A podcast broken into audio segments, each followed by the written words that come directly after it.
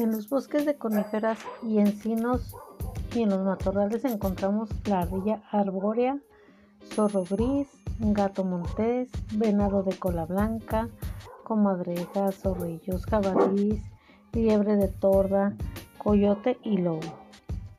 Y lo que viene siendo los manglares podemos encontrar el pecaratí, cocodrilo, armadillo, pato, garza, y en ambientes acuáticos langosta, guachinango, mero, pargo, tiburón, pez vela, dorado, gaviota, marlin, tortuga verde.